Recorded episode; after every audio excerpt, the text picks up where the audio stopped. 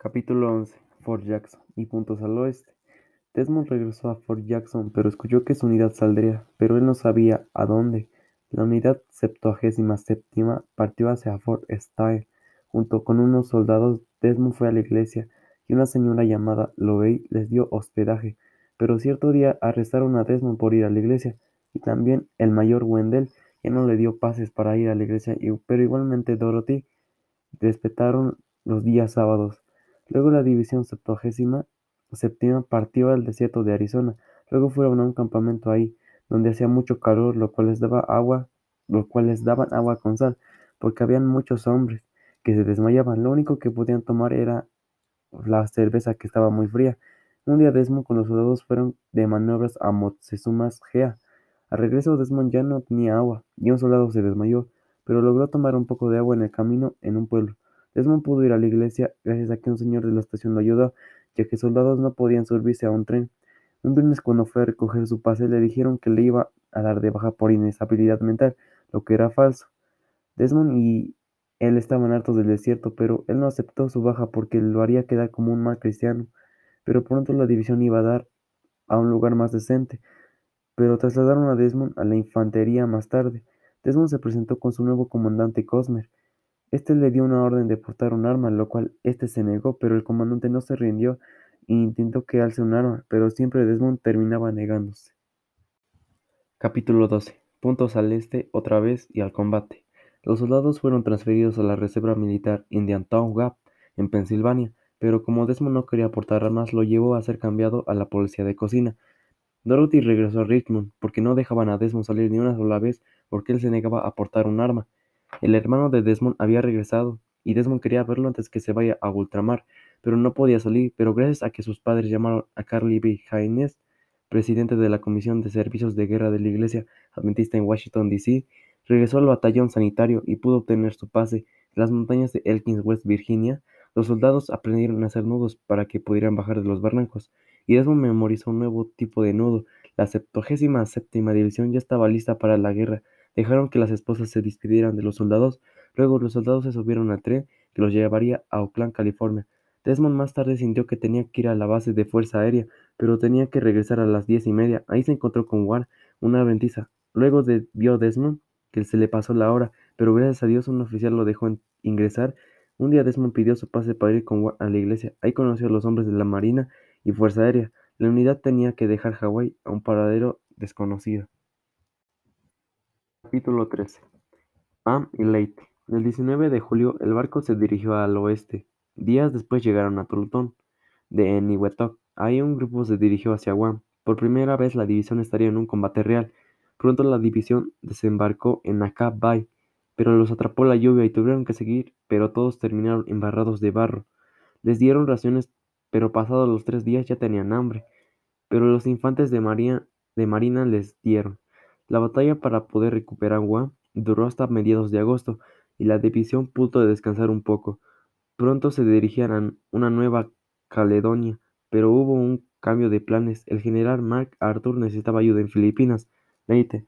Un día, mientras la compañía B se trasladaba, Desmond oyó que Glenn estaba herido, así que fue donde él, junto con Humbert, Schenter y otros cinco soldados, llevaron a Glenn al vivac, pero falleció y Desmond perdió a su mejor amigo. Más tarde Desmond se encontró con un soldado con una bala en el pie.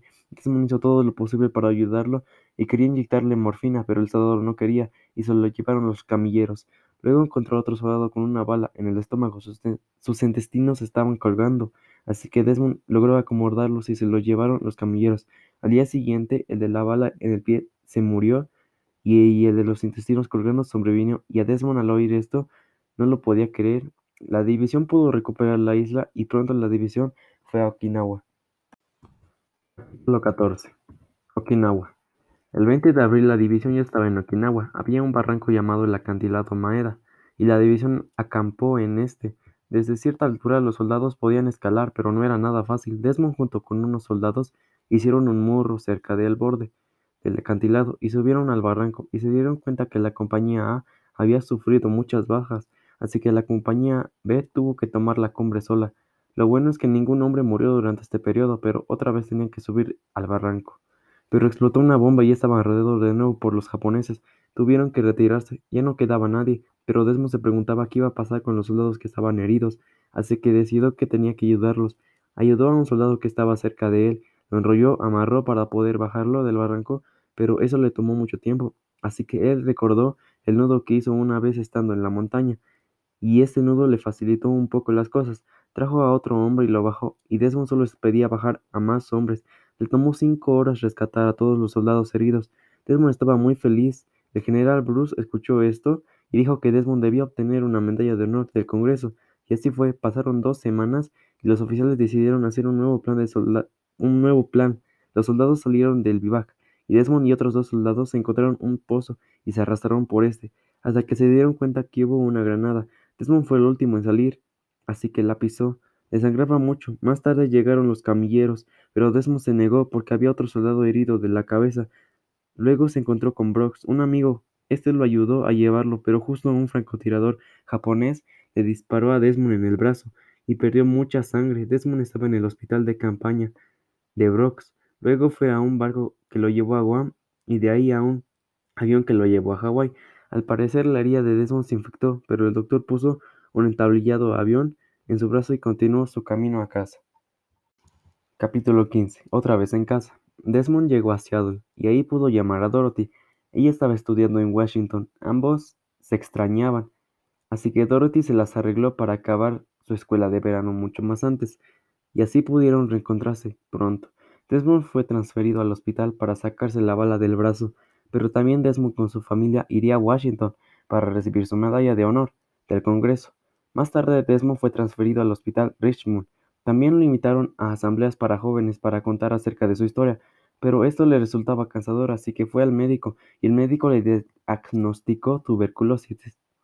Durante cinco años y medio pasó al hospital. Luego Desmond fue transferido a un hospital en el Colorado, Desmond estaba lejos de Dorothy y él estaba muy preocupado porque Dorothy estaba embarazada, lo cual empeoró su condición, pero Dorothy pudo acompañarlo y mejoró Desmond. Le sacaron varias radiografías y al parecer la tuberculosis estaba en ambos pulmones, pero en el pulmón izquierdo estaba peor. Tenían que hacer una cirugía para quitárselo, gracias a la fe de Desmond la cirugía fue exitosa. Después empezó a ingerir antibióticos en una etapa experimental, ya que él no sabía cómo se usaban. Esto es lo estos, lo cual le provocó sordera, a que fue empeorando durante los siguientes 25 años.